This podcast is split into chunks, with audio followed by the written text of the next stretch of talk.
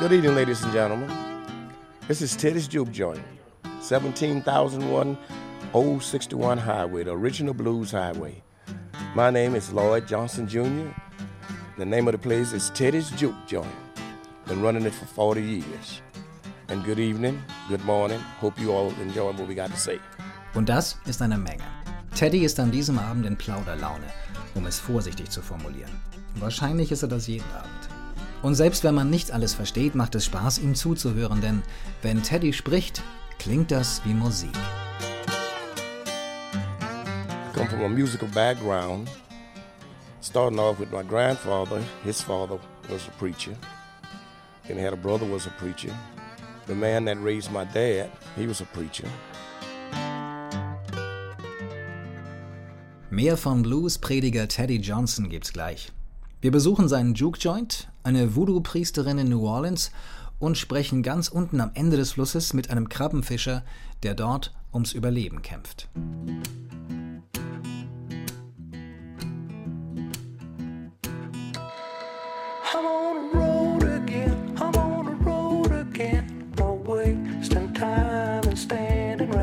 Ich bin der Rohrbach. Willkommen zu 50 States, eine Entdeckungsreise durch Amerika. Heute mit der siebten Folge aus Louisiana, The Pelican State, weil der braune Pelikan sich an der Küste hier so wohl fühlt, dass er sogar offiziell zum Staatsvogel erklärt wurde. Auf den meisten Nummernschildern aber steht als Spitzname Sportsman's Paradise, denn im ganzen Staat dreht sich vieles ums Jagen und Sportfischen. Das werde ich auch ausprobieren, auf meiner letzten Etappe bis zum Golf von Mexiko.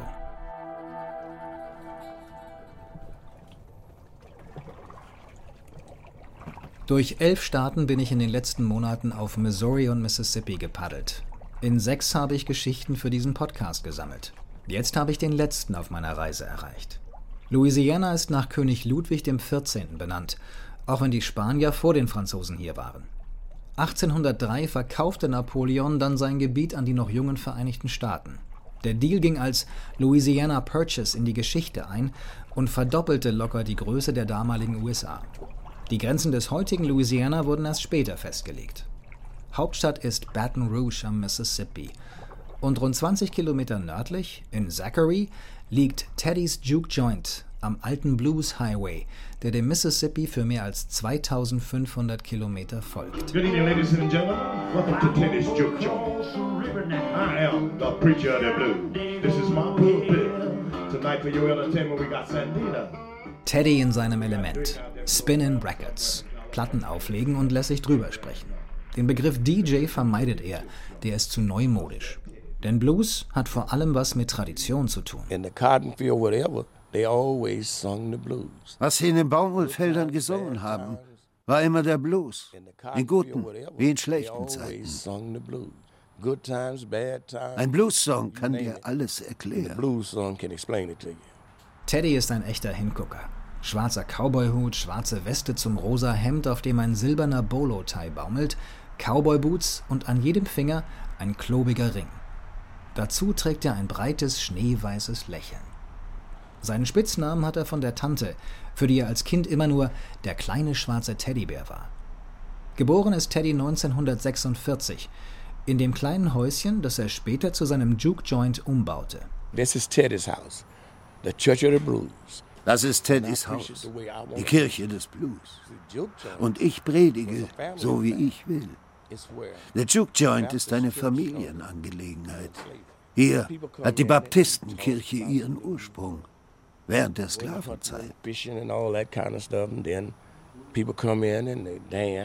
Die Leute kommen rein und wir reden über die Nachrichten oder wer jagen und fischen war. Dann kommen welche, die tanzen, die Jukebox spielen oder ich lege Platten auf. Und Bands treten auf, mindestens dreimal in der Woche. Heute ist es ein tingelnder Blues-Gitarrist aus Argentinien. Obwohl Freitagabend haben sich gerade mal ein Dutzend Gäste eingefunden, die an ihren Drinks nippen und sich unterhalten. Das tut der Leidenschaft des Blues aber keinen Abbruch.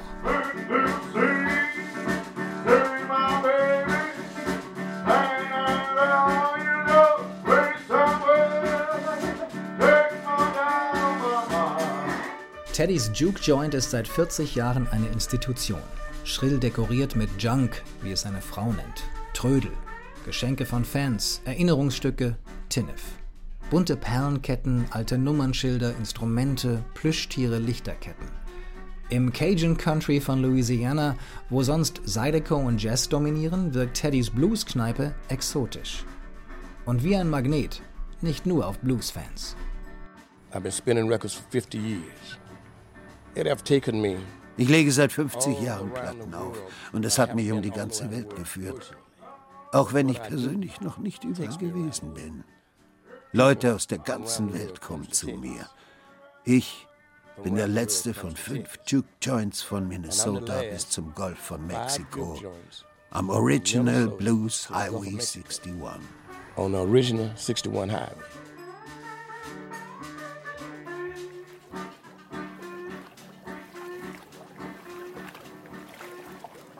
Dichter Rauch steigt aus Dutzenden Schornsteinen am Ufer. Cancer Alley nennen sie den Flussabschnitt zwischen Baton Rouge und New Orleans. Wegen der vielen Industrieanlagen und Raffinerien am Ufer, die für die erhöhte Krebsrate der Anwohner verantwortlich sein sollen. Der Unterlauf des Mississippi ist aber auch von herrschaftlichen Plantagen aus der Sklavenzeit geprägt. Prunkvoll und von Eichenalleen gesäumt reihen sie sich hinterm Deich aneinander.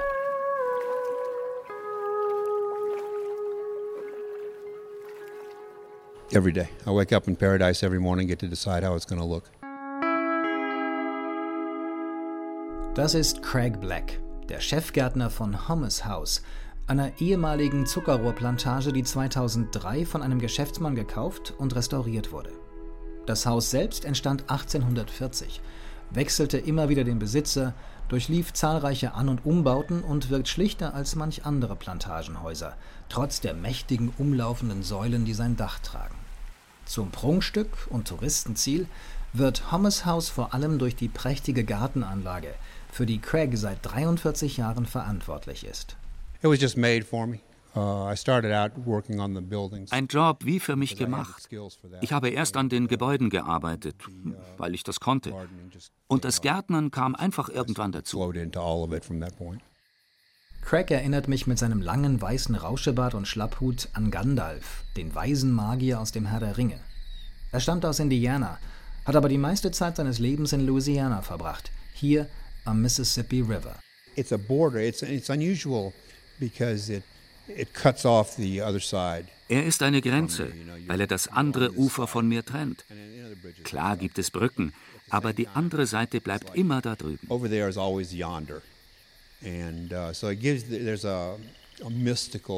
Der Fluss hat eine mystische Verbindung. Er bewegt sich viel, ändert sich ständig, steigt und fällt. Und ich muss zugeben, das Coolste ist der Nebel. Nachts mit ein paar Hunden hier im Nebel herumzulaufen, ist einzigartig.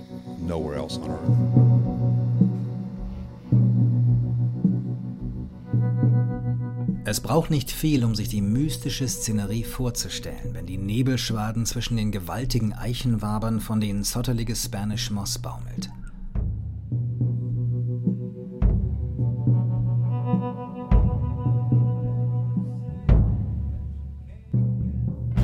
Gut 15 Hektar groß ist die Parkanlage von Holmes House, unterteilt in verschiedene Bereiche. Azaleen blühen hier, Kamelien, Orchideen, es gibt Fischteiche, Skulpturen, kleine Wasserfälle und Fontänen.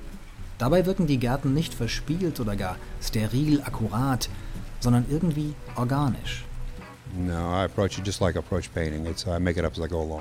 Ich gehe daran wie beim Malen. Ich denke mir was aus, während ich hier durchlaufe. Anders funktioniert das nicht. Wenn du dir einen Plan machst und sagst, so soll der Garten aussehen, kannst du darauf warten, dass die Bedingungen sich ändern und alles, was du gerade gepflanzt hast, ist plötzlich tot. Es ist eher wie beim Jonglieren.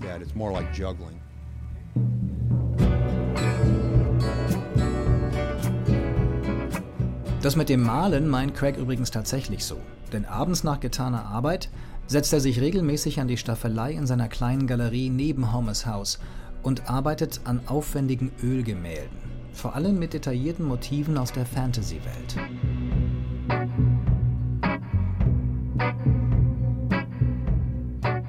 Seinen paradiesischen Garten verlässt er nur ungern. Einmal die Woche zum Einkaufen. Sein eigentliches Haus hat er seit sechs Monaten nicht mehr betreten, obwohl es keine 15 Kilometer von hier liegt. Er bevorzugt seine Bleibe auf dem Grundstück von Hommes House.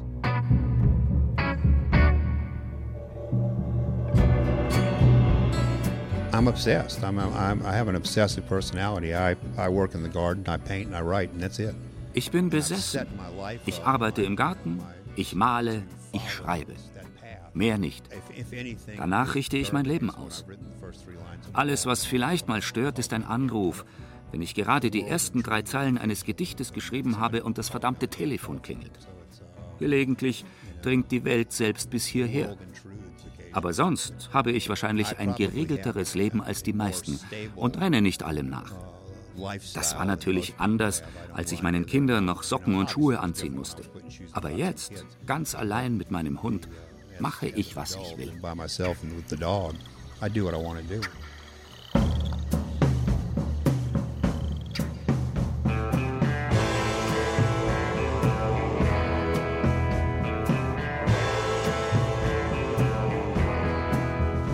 Aus Monaten wurden Wochen. Jetzt sind es nur noch ein paar Tage, bis ich am Ziel bin, am Golf von Mexiko. Ich kann die Angst vorm Ankommen schon erahnen, das Loch, in das man zwangsläufig nach so einer langen Tour fallen wird. Von der Einfachheit der Reise, bestimmt durch Paddeln, Essen, Schlafen, zurück in den Wahnsinn des Alltags.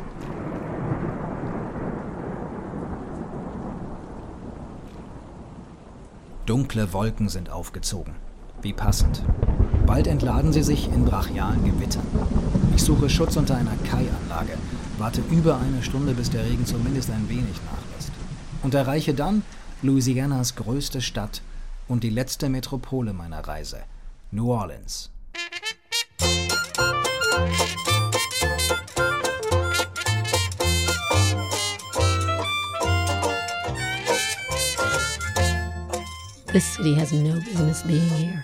Diese Stadt hat hier nichts verloren. Mitten in einem Sumpf. Es ist eine sehr schwierige Umgebung, voller Moskitos und Ungeziefer. Viele kommen hierher und denken, es sieht europäisch aus. Für mich ist es afrokaribisch. Nichts gleicht New Orleans mehr wie Port-au-Prince in Haiti. Und das meint Sally Ann Glassman durchaus als Kompliment, schon wegen ihrer Berufung. Sally Ann ist Mambo, eine hohe Priesterin des Voodoo. Und sie ist wegen einer Erkältung gerade ziemlich heiser. Ich treffe sie in ihrem kleinen Laden. Island of Salvation Botanica heißt er. Frei übersetzt die Insel der botanischen Errettung. Er liegt an einer vierspurigen Hauptstraße keine zwei Kilometer vom French Quarter. Die Häuser sind alt und knallbunt gestrichen. Rot, orange, türkis. Kaum eines hat mehr als zwei Stockwerke. Hier verkauft Sally Ann Heilkräuter und allerlei Voodoo-Zubehör. Figuren, Kerzen, Öle, Kristallkugeln. Voodoo is a religion. It's a cultural tradition. Voodoo ist eine Religion, eine kulturelle Tradition und ein Weg, die Welt zu erfahren. Als Religion wurde sie von den Sklaven aus Afrika in die neue Welt getragen. Das hat ihnen geholfen, die unmenschlichen Bedingungen in der Karibik und in Louisiana zu ertragen. Hier gab es so viel Leid, so viele Verbrechen, Hinterhältigkeiten, dass die Geister bis heute hier verweilen. There's been so much wrongdoing and underhanded and, and exotic activity here that I think the spirits linger.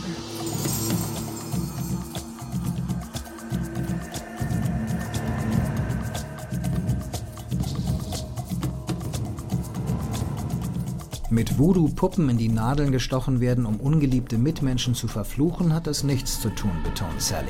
Das sei Hoodoo, die touristische Hollywood-Version.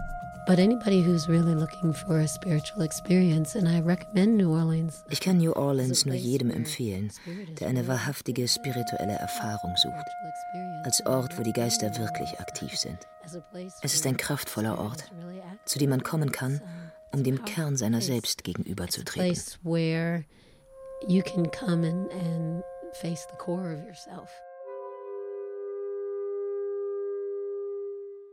Sally kam 1976 aus Maine, ganz im Nordosten Amerikas.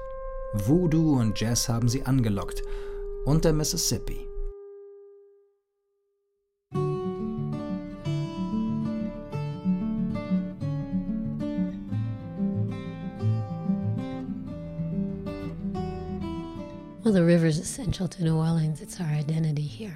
Der Fluss ist lebenswichtig für New Orleans.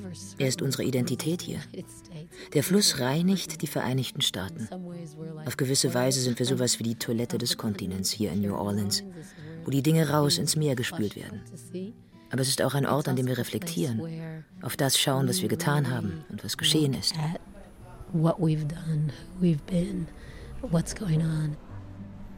Sally verbringt viel Zeit am Wasser.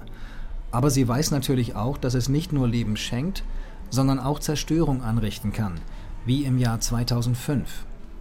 In vielen Gesprächen während meiner Reise durch Louisiana kam immer wieder Katrina auf. Es gab ein vor dem Hurricane und ein danach. Die Wunden scheinen bei vielen immer noch nicht verheilt. Wir sind in einer Stadt, in der 500.000 Menschen durch Katrina traumatisiert wurden. Danach gab es gerade mal 70 psychiatrische Fachkräfte in der Stadt.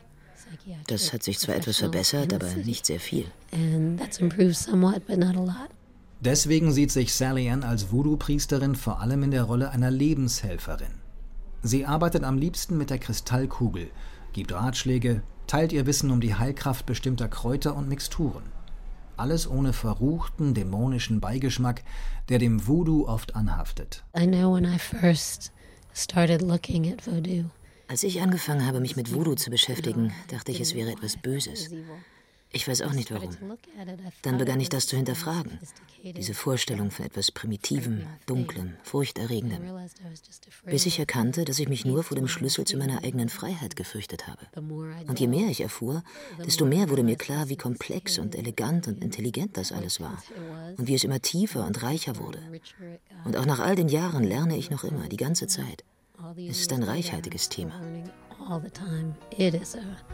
really rich subject.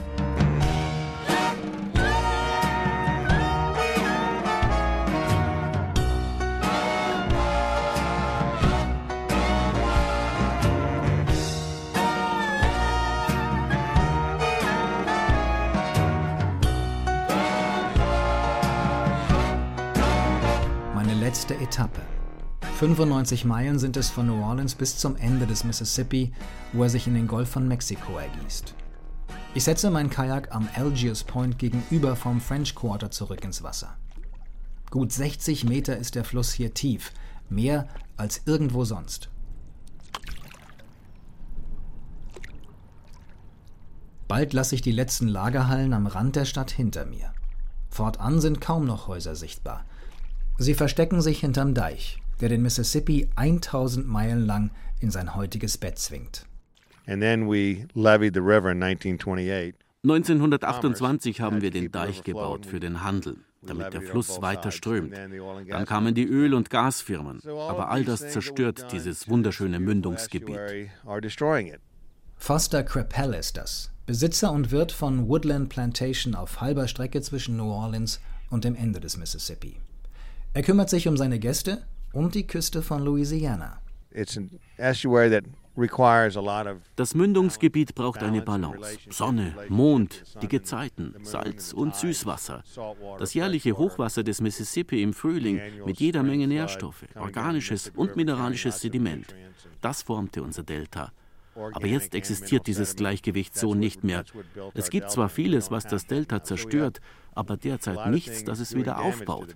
Der Fluss ist Mutter und Vater des Deltas, aber er kümmert sich nicht mehr ums Delta.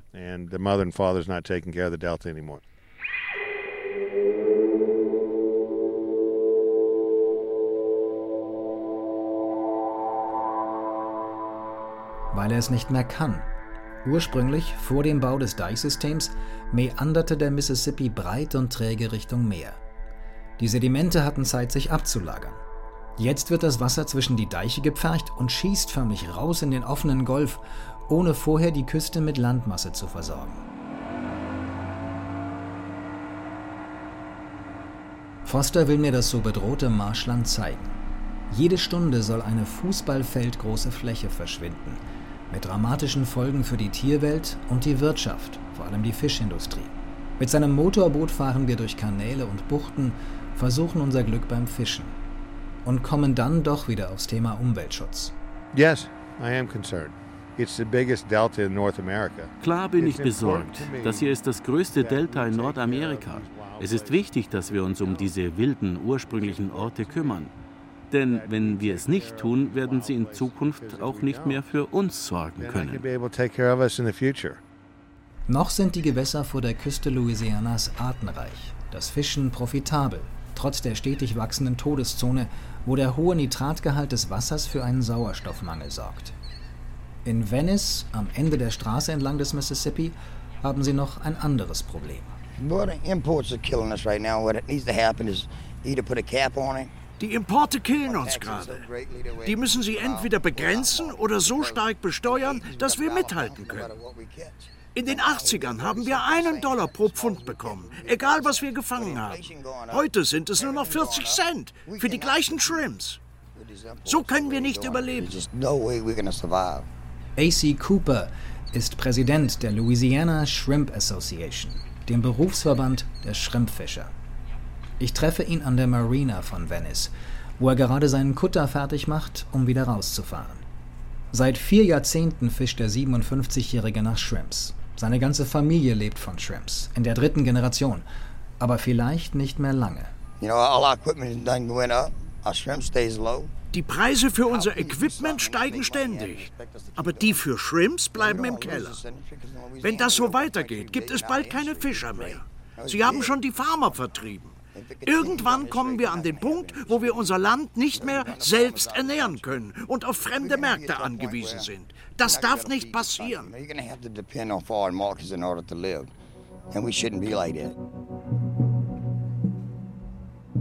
Venice ist das Zentrum der Krabbenfischerei in Louisiana und hat viel mitgemacht in den letzten Jahren. Katrina zerstörte den kleinen Ort zu einem großen Teil.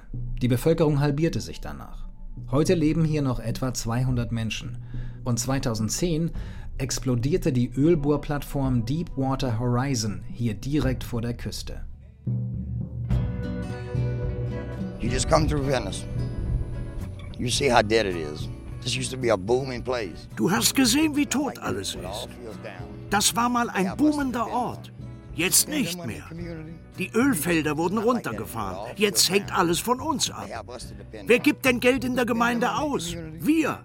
Und wenn wir das nicht mehr können, verlieren wir sie. Sie stirbt, wie alles andere auch. Dann müssen wir uns nach einem neuen Job umschauen. Aber es gibt keine Jobs. Das hier ist mein Job, meine Art zu leben. Ohne das geht's den Bach runter.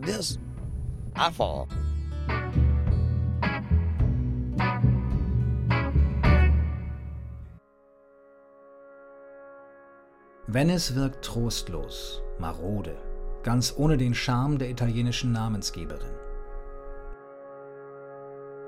Und trotzdem hat die Landschaft hier etwas eigenartig Faszinierendes.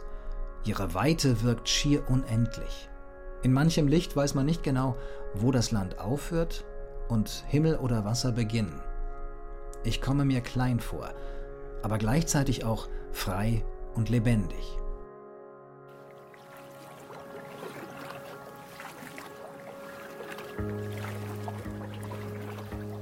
135 Tage bin ich nun unterwegs. Mehr als 6000 Kilometer auf den Missouri und Mississippi liegen hinter mir. Nur noch gut 30 vor mir, bis ganz raus. Der Mississippi strömt über drei Arme in den Golf. Die riesigen Tanker, die hier manchmal im Minutentakt rauf oder runterziehen, neben den Southwest Pass. Ich den mittleren South Pass.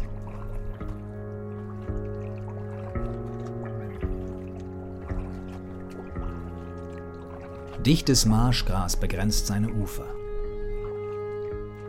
Meine letzten Paddelschläge. Zwei Millionen mögen es insgesamt gewesen sein, überschlage ich, seit ich das Kajak in Montana ins Wasser gesetzt habe.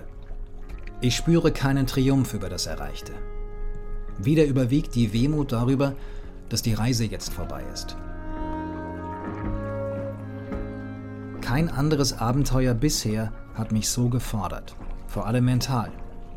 Lange habe ich gehadert übers Hochwasser, die schlechten Campmöglichkeiten, den von Menschenhand so entstellten Missouri. Erst die River Angels mit ihrer Hilfsbereitschaft und Begeisterung haben mich am Ende in den Fluss kommen lassen. Der Stolz auf ihren Missouri und Mississippi ist ansteckend. Beide Flüsse prägen Amerika mehr als jede andere Wasserstraße. Noch immer formen sie Landschaften, trotz aller Eingriffe der Menschen. Ihre gewaltige Macht flößt Respekt ein. Aber sie betören die Menschen an ihren Ufern auch. Mit zauberhaften, surrealen Lichtstimmungen und einer überraschenden Wildheit.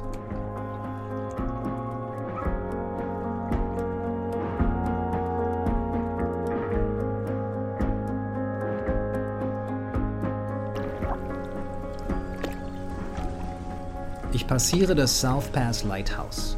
Seit bald 140 Jahren markiert der historische Leuchtturm das Ende des Flusses. Vor mir nur noch Horizont. Geschafft. Von der Quelle bis zum Meer. Mitten durch Amerika. Zum Glück ist nach der Reise immer auch vor der nächsten. Und so kann ich es schon jetzt kaum erwarten, wieder loszuziehen. Egal ob mit dem Kajak, dem Rad oder meinem alten Truck. 50 States, eine Entdeckungsreise durch Amerika, geht weiter. Denn es gibt noch viele Geschichten zu erzählen.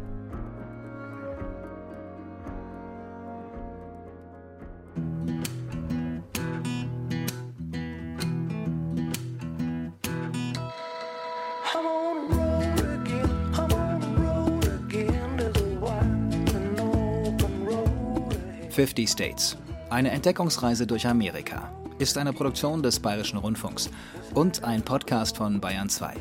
Mit mir, Dirk Rohrbach, und Musik von Smokestack Lightning. Regie Martin Heindl, Redaktion Till Ottlitz.